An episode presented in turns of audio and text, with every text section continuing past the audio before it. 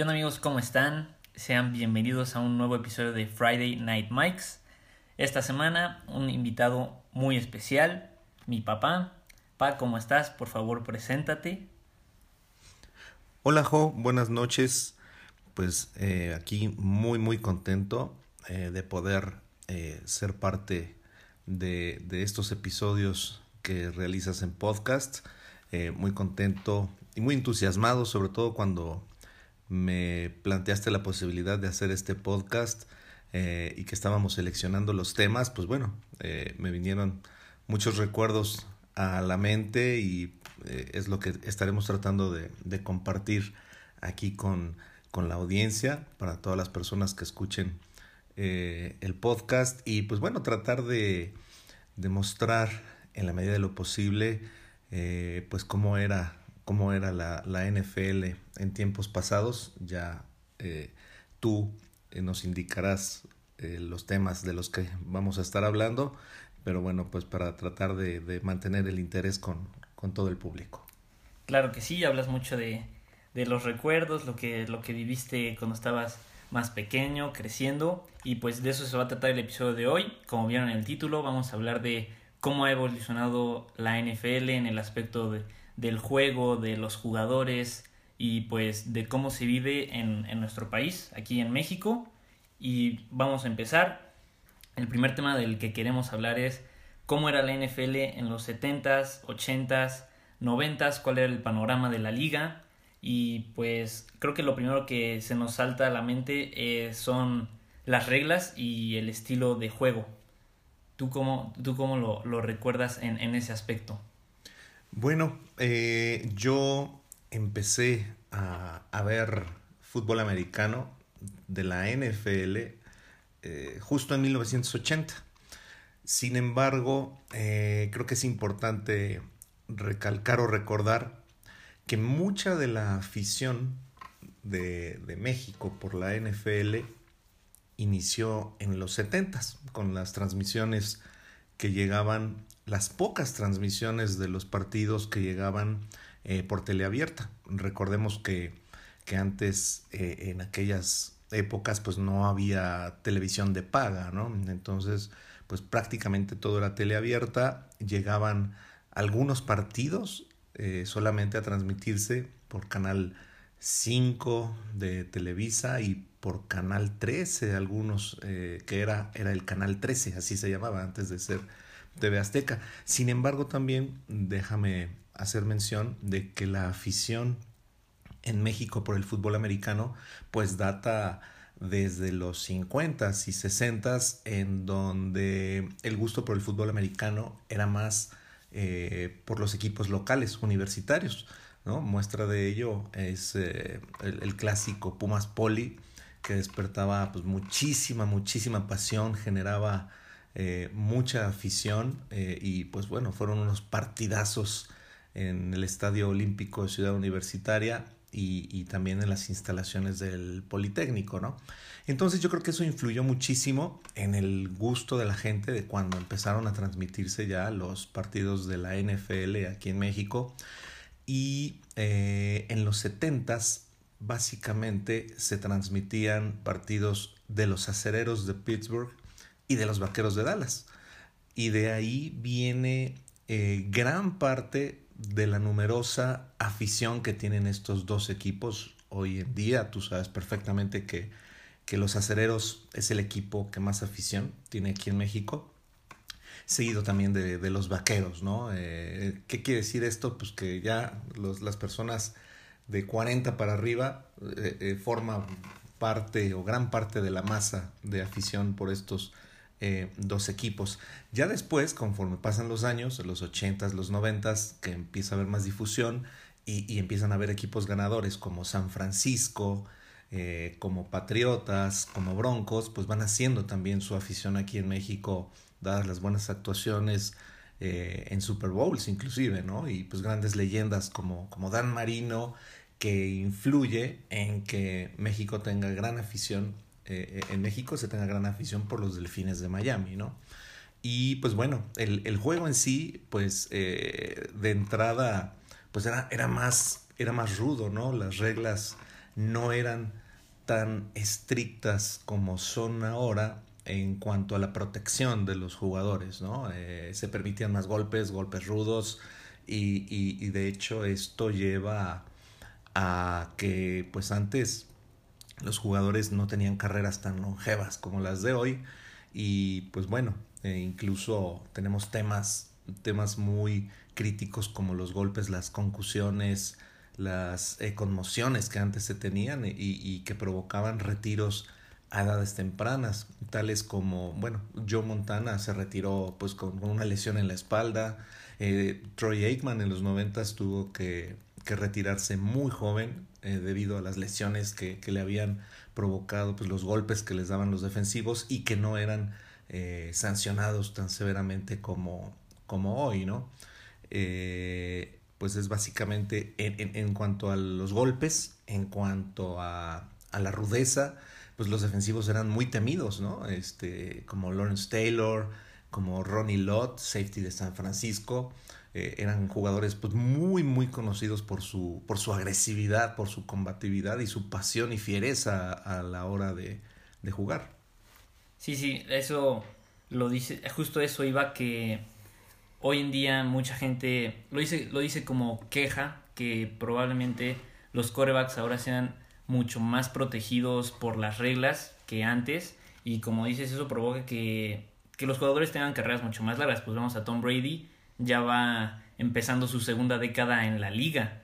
Entonces, eso no se veía antes y el tema de las conmociones, los golpes a la cabeza ha sido algo muy en lo, en lo que la NFL ha puesto mucho énfasis esta última década y algo y es algo que no se escuchaba antes, eh, eh, como si han visto la película de Concussion por Will Smith, nadie tenía idea de lo que le pasaba a los jugadores por recibir tantos golpes en la cabeza y es una diferencia muy muy grande en el juego de antes con el de ahora y como dices, las lesiones, los golpes más fuertes hacia los corebacks, hacia, cualquier posición los golpes eran más fuertes y provocaban el retiro prematuro de muchas estrellas de la liga y lo que dice de las aficiones tiene mucho sentido. Creo que es una diferencia muy importante entre la afición del NFL en Estados Unidos y en México, porque eh, la gente en Estados Unidos le va a los equipos porque son originarios de esa ciudad, porque sus papás nacieron ahí. Y aquí en México muchos de nosotros le vamos a nuestros equipos porque los vimos ganar, porque son equipos ganadores. Y como dices, eso hace que gran parte de las personas de tu edad le vayan a los Steelers, a los Vaqueros, porque vieron a esos equipos ganar los Super Bowls en, en su época.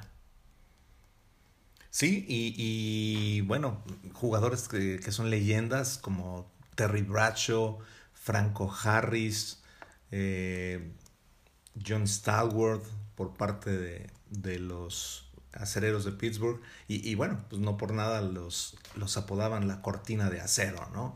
Eh, jugadores bravísimos realmente que, que, pues daban hasta miedo, ¿no? Eh, en entrevistas a jugadores de la NFL de, de aquella época, pues dicen que, que, intimidaban esas, esas defensas, ¿no? O las abejas asesinas, de, así les apodaron a los delfines de Miami también en alguna época, eh, en los, en los ochentas. Eh, también ya se, ya se distinguían por, por esa fiereza. Y, y, bueno, pues los Vaqueros de Dallas, eh, que, que, que, pues yo creo que merecen una mención especial porque son un equipo especial en ese sentido. Eh, es muy polémico, son, son queridos por muchos, odiados por otros, por toda el aparato publicitario y mercadológico que rodea a este equipo, ¿no? Comenzando pues también por su equipo de, de porristas eh, que se hicieron también muy famosas desde los 70s, eh, el clásico vestuario que usan con su chaleco blanco, sus shorts blancos, sus botas y su blusa azul, ¿no? Entonces todo lo que rodea, toda la parafernalia que rodea a, a este equipo, eh, como te digo, hace que sea, que sea querido y, y, que sea odiado, ¿no? Y bueno, sobre todo muy ganador eh, en los 70s. y, Steelers en los 70s y Dallas, y Dallas en, los, en, los, 90s, ¿no? Aunque bueno, eran unos verdaderos partidazos en los 80s.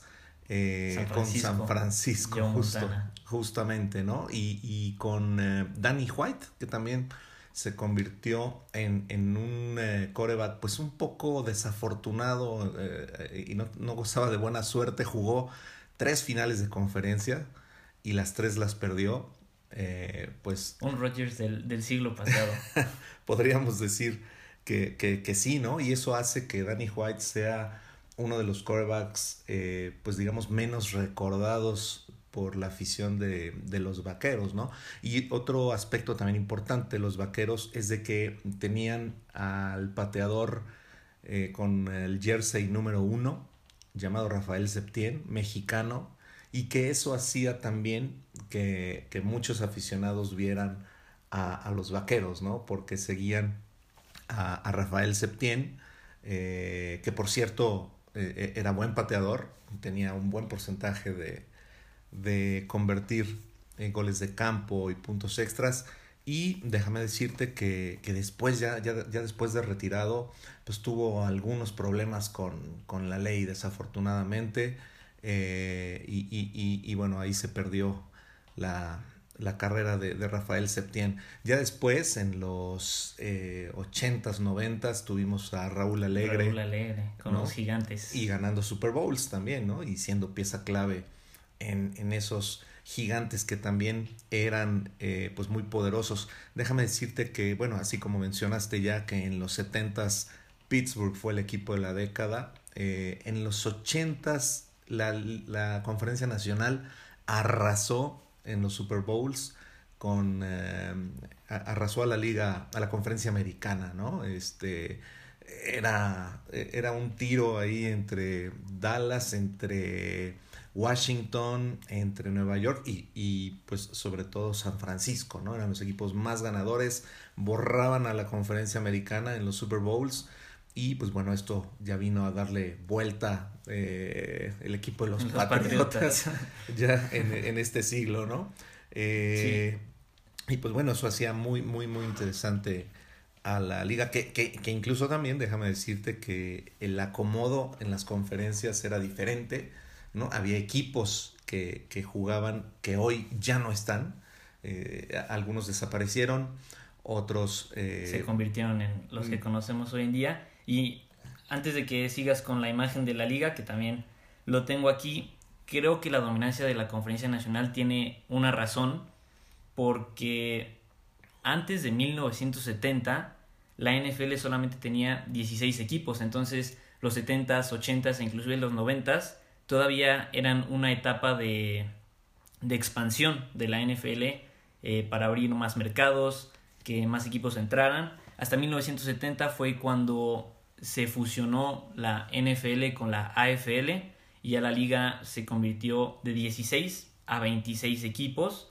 Y pues entonces los Super Bowls de los 70s, 80s, incluso los pocos que hubo en los 60s, por, por alguna razón, por esa razón, los equipos de la nacional arrasaban porque los equipos de la americana eran equipos nuevos y en la nacional tenías a a Green Bay y a Chicago, que son equipos que existían desde 1920, contra unos Patriotas que tenían 10 años, 15 años de, de existencia. Y sí, como bien dices, quedamos que en 1970 había 26 equipos y pues tuviste toda la expansión, todos los movimientos que hubo para que hoy tengamos 32 equipos, dos conferencias de 16 equipos cada una. Correcto. Y, y, hemos visto, bueno, ya me tocó a mí eh, por, por, el año en que nací y, y, la época en la que me tocó empezar a ver el fútbol americano, eh, pues cambios, cambios eh, muy significativos en la liga, ¿no? Y aquí me gustaría ya empezar a hablarte un poco de lo que me tocó vivir, eh, sobre todo empezando la década de los ochentas en la cual pasamos de los 70 en que era Pittsburgh y, o Dallas, ¿no? Eran los dos equipos eh, que, a los que les podías ir prácticamente por las transmisiones que había. Empezó ya eh, una mayor difusión en televisión de, de, pues en general de toda la liga, ¿no? Eh, recuerdo muy bien que se pasaban el domingo el juego de las un juego de las 12 del día y el juego de las tres y media Dallas jugaba mucho en los domingos a las tres y media como, como local en el Texas Stadium y pues ese partido lo pasaban casi siempre eh, no pasaban tanto el domingo por la noche. Ya, ya era un partido que ya no se, ya no se transmitía. y eh, el que sí empezaron a pasar también mucho, y de hecho se convirtió en una costumbre aquí en México, fue el famosísimo Monday Night. Se pasaba el lunes por la noche, lo tenía Televisa, y tenía una particularidad, lo pasaban diferido. Eh, por Canal 4, entonces era un partido que lo empezábamos a ver eh, en tele por ahí de las 9 o 10 de la noche, hora de México. Y terminaba a las 12, 1. 12, 1, ¿no? Entonces, bueno, yo como, como pequeño, pues no me dejaban quedarme a, ver todo el partido. Generalmente me quedaba siempre en el, en el medio tiempo. Y déjame decirte y, contarles que fue, tengo muy presente, en, era un lunes por la noche, cuando... Eh, jugaba, si no me, equivoco, era Miami contra Patriotas el lunes 8 de diciembre de 1980, cuando aquí en México, en este partido, durante la transmisión de este partido, es que se da a conocer la noticia del asesinato de John Lennon, que el, el gran líder y vocalista de los Beatles eh, la banda inglesa de rock pop. Y, fue así como México recibió la noticia de la muerte de John Lennon. Eh, transmitían los partidos Antonio de Valdés, que empezaba en aquellos, en, aquellos tiempos, era un, jovencito. Eh, y transmitía junto a otros comentaristas. El maestro era Fernando von Rossum, que era como hoy el Toño de Valdés, y Jorge Berry, un comentarista deportivo también muy famoso de, aquellos, de aquellas épocas que eh, después eh, daba noticias, eh, ya, ya, no solo deportivas, y hoy pues es un analista que sale en diferentes medios. Y, pero bueno, es un dato curioso que, que también se me hizo importante o interesante mencionarlo, ¿no? Pero estos eran los famosísimos Monday Nights que acababan 12 de la noche, 1 de la mañana, sus transmisiones aquí en México si eso de las transmisiones en México está súper interesante y es una parte muy importante de la evolución de la NFL y de cómo ha, cómo ha traído más afición mexicana pues al deporte, porque como dices, cuando tú los veías, el domingo pasaban el de las 12, uno de las 12, uno de las 3 y media y hasta el lunes por la noche. Hoy tenemos el jueves por la noche, dos pasan tres partidos de las 12, pasan tres o cuatro partidos de las tres y media, el domingo por la noche, el lunes por la noche, en varios canales, eh, el 9, Fox Sports, ESPN, NFL Network inclusive.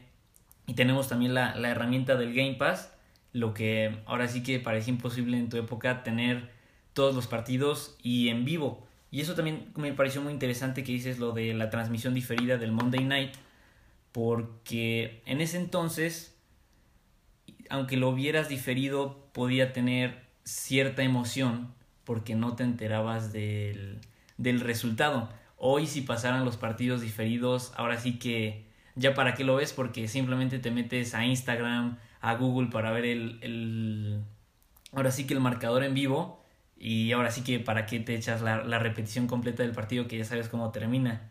Sí, te llegan alertas por todos lados, ¿no? Este, dependiendo de las apps que tengas instaladas en tu, en tu teléfono, o simplemente te llega un WhatsApp de un amigo y, empiezan a comentar del partido. Entonces, eh, sí, y antes, antes tenía mucha emoción hasta verlo diferido, ¿no? Porque no tenías ningún otro medio para poder eh, enterarte, ¿no? Sí, hoy impensable ver partidos de la NFL diferidos porque ahora sí que ya sabes que termina gracias a a Instagram, Twitter, Google, este, inclusive si juegan fantasy ahí tienen los marcadores de todos los partidos y pues eso ha ayudado muchísimo a, a jalar aficionados mexicanos ver los partidos en vivo y de muchísimos más equipos, no solamente los, los mismos tres. Aunque siempre pasan, aunque siempre siguen pasando Steelers, Dallas y Patriotas, sí hay partidos que ya pasan de Jacksonville contra Jets, eh, Houston contra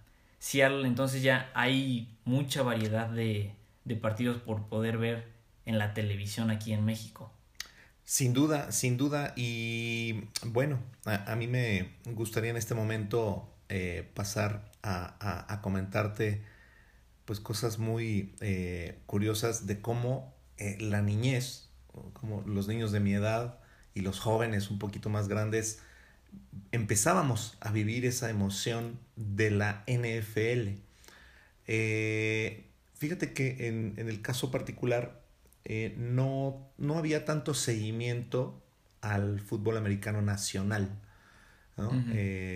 vamos, tú sabías que existían equipos como, como los Pumas de la UNAM, eh, los dos del Poli, los Poli que son águilas y burros. Burros. Los, los, los, burros. Este, y sabías que estaba la, la, la liga de la ONEFA, ¿no? En donde estaban ya universidades privadas, básicamente dominadas por los TECs, ¿no? Que, que, que eh, sin embargo, no había tanta difusión o no había tanto seguimiento nosotros nos empezamos a conectar o a enganchar con la NFL porque además de la transmisión de los partidos, empezó una fiebre en la cual llegó a México, llegaron a México varias, eh, varias acciones. Una de las más significativas, creo yo, y, muy emocionantes que eran para nosotros, eh, era, existía una tienda de helados eh, la danesa 33. Eh, ustedes, chicos que, que, que, escuchan el podcast, pregunten a sus papás y seguramente todos los papás de ustedes eh, comieron alguna vez un helado en esta cadena de, de, helados danesa 33 que posteriormente desapareció. Pero esta heladería o esta marca de helados sacó una magnífica promoción que causó, bueno, eh, furor máximo eh, que consistía en servir los helados en cascos, en cascos de mini cascos de, de, plástico y eh, eran, eran los cascos de la NFL, de los equipos de la NFL. Te vendían los adhesivos con los logos de los cascos para que tú los pegaras en, en tu casa una vez que hubieras lavado el casco donde comías el, el helado, ¿no? Entonces, pues eh, un auténtico furor. Si es que llegabas a coleccionar los 28 cascos, pues bueno, en ese entonces se consideraba que tenías un tesoro, ¿no? Eh, pues yo me acuerdo que, que, íbamos seguido a, los helados por los cascos. La verdad es que creo que no llegué a juntar los, los 28, pero sí tuve algunos y, y ahora que te mencionaba que recordaba, me hiciste recordar muchas cosas de, de las vivencias con relación a la NFL pues la verdad es que no me acuerdo qué le pasó o qué le hice a, mis cascos de la NFL.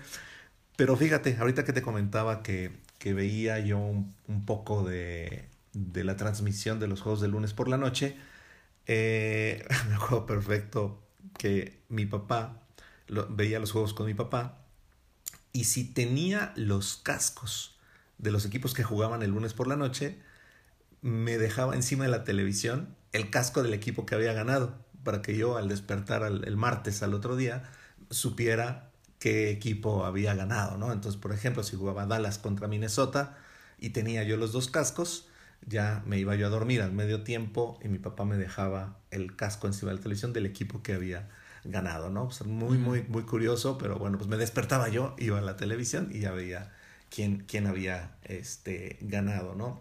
Entonces, esa, esa promoción de los cascos fue un boom eh, aquí en México, todo el mundo nos peleábamos por ir a, a, los Danes a 33 a comprar nuestros cascos. Eh, comenzó también en, en los 70s en Estados Unidos, después llegó la costumbre aquí en México a finales de los 70s, principios de los 80s, los famosos álbums, los álbums de la NFL en el cual pues te salían, las estampas eran, no tenían nada que ver con las de los álbums hoy, que, que de, por ejemplo, del Mundial, de Panini y todo esto, que son adhesivos muy delgaditos. No, antes eran unas tarjetas grandes, muy gruesas, y, que las tenías que pegar con, con, con, eh, resistol, en, el álbum, ¿no? Y, venían en chicles, uh, venía un sobre con un chicle enorme eh, en forma de tableta este, y adentro venía el sobrecito eh, con las estampas. Y, y fue, fueron también eh, una, era una actividad muy eh, seguida, muy practicada. imagínate tener una, la, la, estampa, cuando te salía la estampa, por ejemplo, de, de O.J. Simpson o de Marcus Allen, y aparte tenía datos biográficos, ¿no? La, la, la, la tarjeta, o sea, porque venía la, la el rostro, la imagen, y abajo decía, O.J. Simpson nació en tal pueblo, en tal fecha, pesa tanto, juega para tal equipo, etcétera, ¿no? Entonces ahí empezabas a conocer también datos estadísticos que te permitían pues conocer mejor al, al jugador, ¿no? Y evidentemente, pues que cuando lograbas llenar un álbum, pues también se consideraba todo un tesoro, ¿no? Y, y, y desde entonces también había el intercambio famoso de, de, estampas o de tarjetas, porque no eran estampas, realmente eran tarjetas eh, con los rostros de, pues, de las estrellas de, de, aquellos tiempos, ¿no? Este, yo me acuerdo que pues había jugadores ya de mucha fama, muy buenos, muy buenos jugadores, podemos empezar a citar, eh, por ejemplo, a, a Earl Campbell de los desaparecidos petroleros de Houston, Eric Dickerson, eh, corredor de, de, los Rams. Eh, ¿Sabes que Salían muchos. Raiders eh, fue un equipo que también, por, a, raíz de sus apariciones en, en los Super Bowls de, de, los inicios de los 80s, fue un equipo que empezó a tener mucha afición. 15 y 18, los de los Raiders. Correcto, entonces empezaron a tener mucha, mucha afición aquí en México. Y me acuerdo, por ejemplo, de una estampa que, que yo tuve de un, me parece que era un tackle o, un liniero, Laila Alzado, eh, un, tipo, imagínate, un raider eh, fornido, grandote, con una super mega barba, este, pues imponía, ¿no? Este se ponía un paliacate en la cabeza para, para jugar, entonces eh, el, cuate realmente intimidaba, ¿no? Entonces, pues cosas así, personajes que, que, que recuerdas a través del tiempo, pues gracias a esas tarjetas. Y déjame contarte rápidamente que también empezó una moda en cuanto a... Antes nosotros en la primaria nos dejaban forrar nuestros cuadernos y nuestros libros, pero no era nada más ponerle plástico y, ya con eso, no, no, tenías que forrarlos con un papel eh, del que tú quisieras para pues, protegerlos un poquito más, ¿no?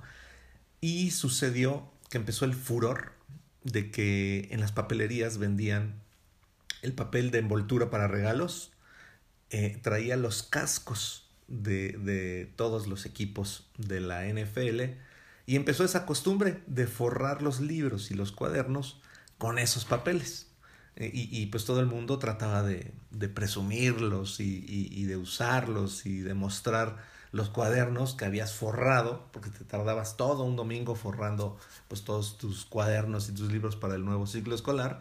Y pues yo eh, que me acuerde, pues yo creo que habré forrado mis cuadernos y libros con papeles de la NFL, no sé, para cuarto, quinto y sexto de primaria, ¿no? Este, te digo que, causó mucho furor y muchos niños de esa época hacíamos eh, lo mismo, ¿no? Entonces, pues bueno, la, la, la, cuestión de los, de los cascos en los helados, la cuestión de los álbumes, la cuestión de forrar con papel eh, de, de la NFL, eran, eran actividades muy marcadas, ¿no? Y obviamente todo el mundo le pedía en sus cartas a Santa Claus, en sus cartas a los Reyes Magos, pues un, un balón eh, de fútbol americano, ¿no? Yo en lo particular recuerdo eh, un par de ocasiones que, que llegó a mi casa para Navidad, pues un balón eh, y un balón Wilson de fútbol americano. No, bueno, este, pues para mí era también un, un pues un regalazo, ¿no? Eh, y pues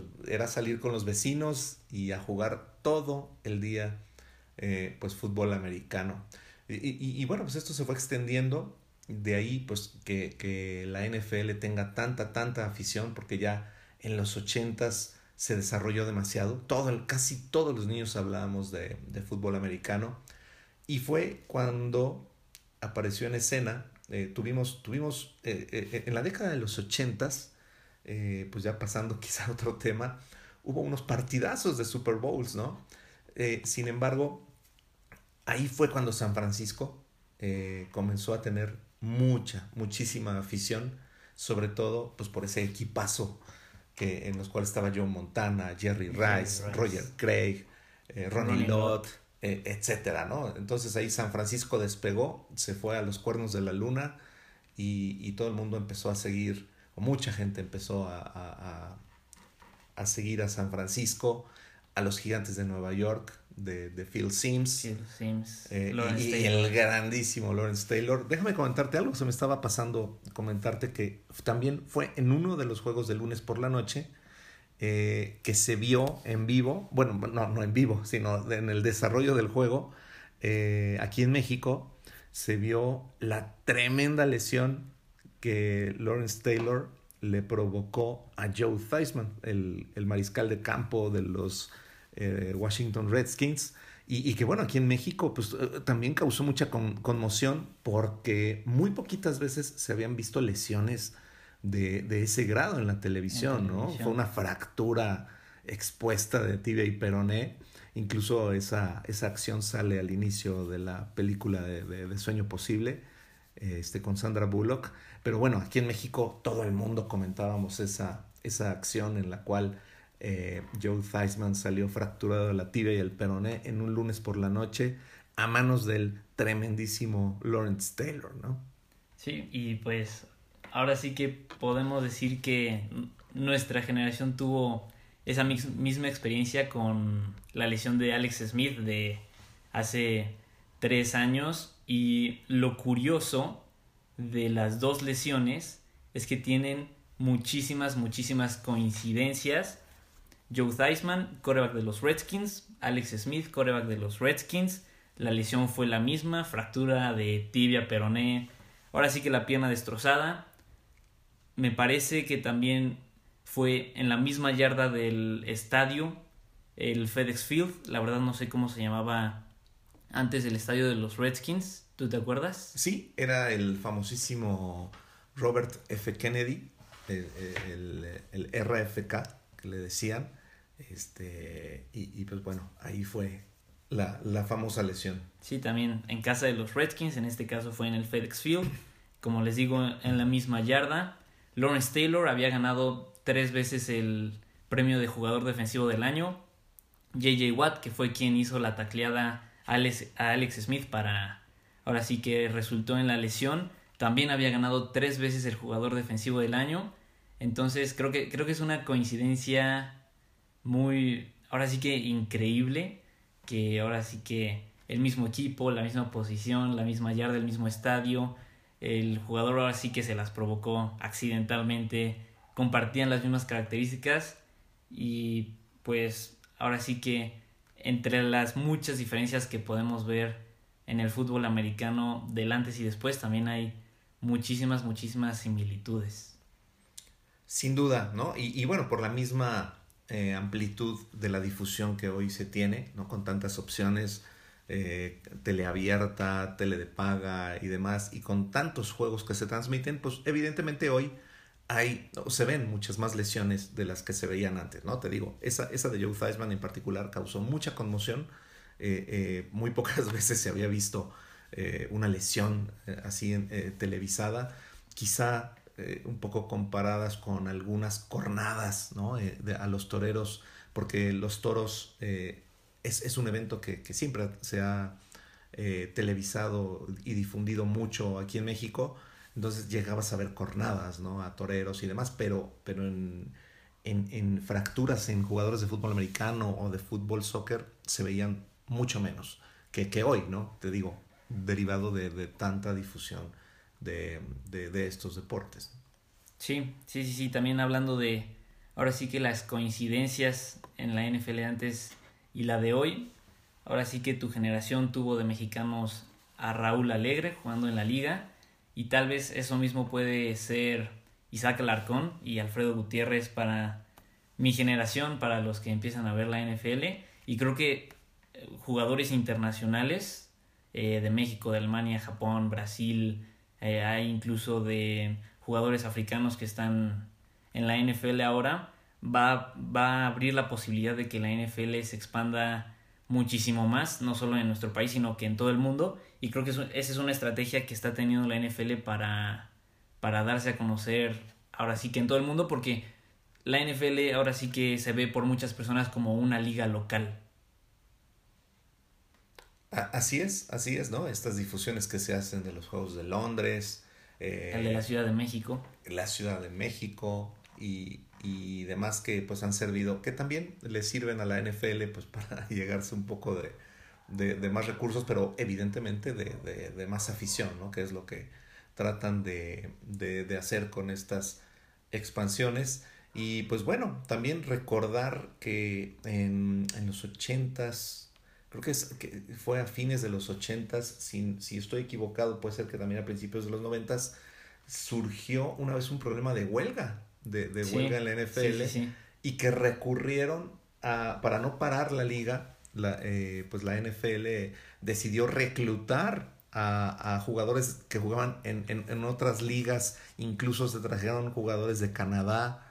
Eh, y me acuerdo muy bien que esa fue llamada la temporada de los esquiroles ¿Qué quiere decir los esquiroles? Pues estos jugadores que, que, fueron contratados por la NFL de manera emergente para venir a jugar a la NFL y evitar el paro de la liga que hubiera resultado pues, en pérdidas millonarias, ¿no? Para la, la, la, misma liga. Y pues bueno, de ahí creo que recuerdo salió un jugador, Doug Flutie, un mariscal de campo, uh -huh. eh, que, que jugó pues no solamente en la NFL, jugó en la Liga de Canadá, y en algunas otras este, ligas, ¿no? Pero de ahí salieron también talentos eh, interesantes, pero ya también hubo problemas de, de, huelga y de paros de jugadores en la NFL. Sí, esa que hablas me parece que fue unos años después de que el calendario se expandió a 16 juegos.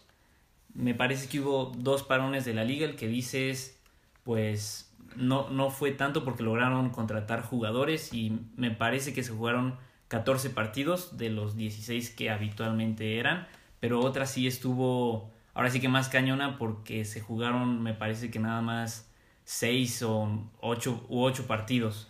Y pues sí, creo que ahorita en nuestra, ahora sí que para mi generación no hemos visto eso. Y porque ahora la liga me parece que es un poco más flexible.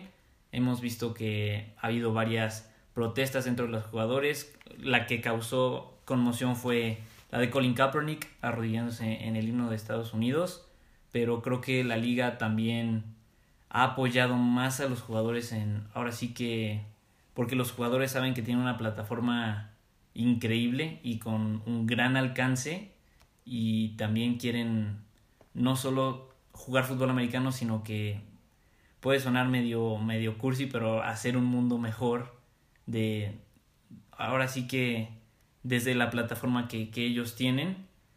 Se abrió la asociación, la asociación de jugadores y me parece que es algo que, que no se veía antes. Sí, no, bueno, pues la, la verdad es de que eh, nos ha tocado ver en diferentes épocas a, a grandes, grandes jugadores de, de fútbol americano, ¿no?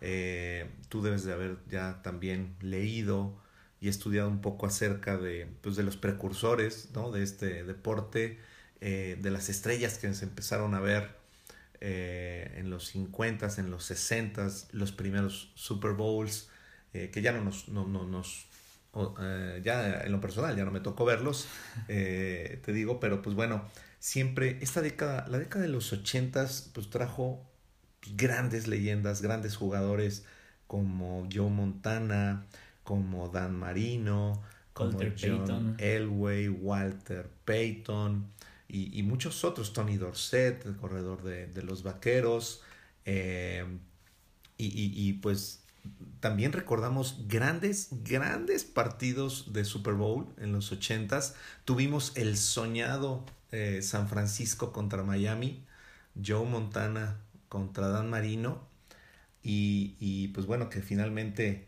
se llevó en el año de, de, de 1985 eh, Joe Montana, ¿no? Dan Marino, gran jugador, gran mariscal de campo, que de los que las leyendas que se han retirado sin haber ganado un Super Bowl, ¿no? En esa década de los 80, déjame comentarte rápidamente, en 1986 eh, se llevó a cabo el Super Bowl entre los Osos de Chicago y los Patriotas de Nueva Inglaterra, que todavía eh, tenían su casco con un eh, patriota como centrando un, un balón, ¿no? Este, con un diseño pues ya bastante antiguo. Y también fue, fue todo un motivo de, no, no de morbo, pero fue muy seguido. Ese, ese equipo de Chicago en particular solo fue un año de gloria. Sí, probablemente la mejor defensa de toda la historia, la de los Sin Osos duda. del 85, y Sí. solamente una temporada la, la pudieron aprovechar con ahora sí que el refrigerador Perry, ¿no? Eh, eh, eh, a eso iba a, platicarte, ¿no? Este, causó mucha conmoción ese equipo de, de los Osos de Chicago. En un año eh, logró tener también mucha, mucha afición, muchos seguidores. Estábamos al pendiente de, de- de qué pasaba y lograron culminar esa gran temporada eh, ganando el, el Super Bowl. Pero, pero- por paliza. eh, Sí, claro. Y, y por ahí sí tienen oportunidad de revisar los videos de, del jugador William, el refrigerador Perry, que, que era un este, liniero que, que fue habil- en una jugada del partido fue habilitado como corredor Y anotó. y anota con, con ese eh, descomunal cuerpo, ¿no? No había quien lo parara. Fue una cor- corrida como de dos, tres De dos yardas. yardas. Sí, sí, sí, lo he visto. Y, y- y bueno, esa fue la jugada del, del partido, ¿no? Y, sin embargo, ese, ese año, ese Super Bowl, eh, fue muy, muy bien aprovechado por los, por los osos.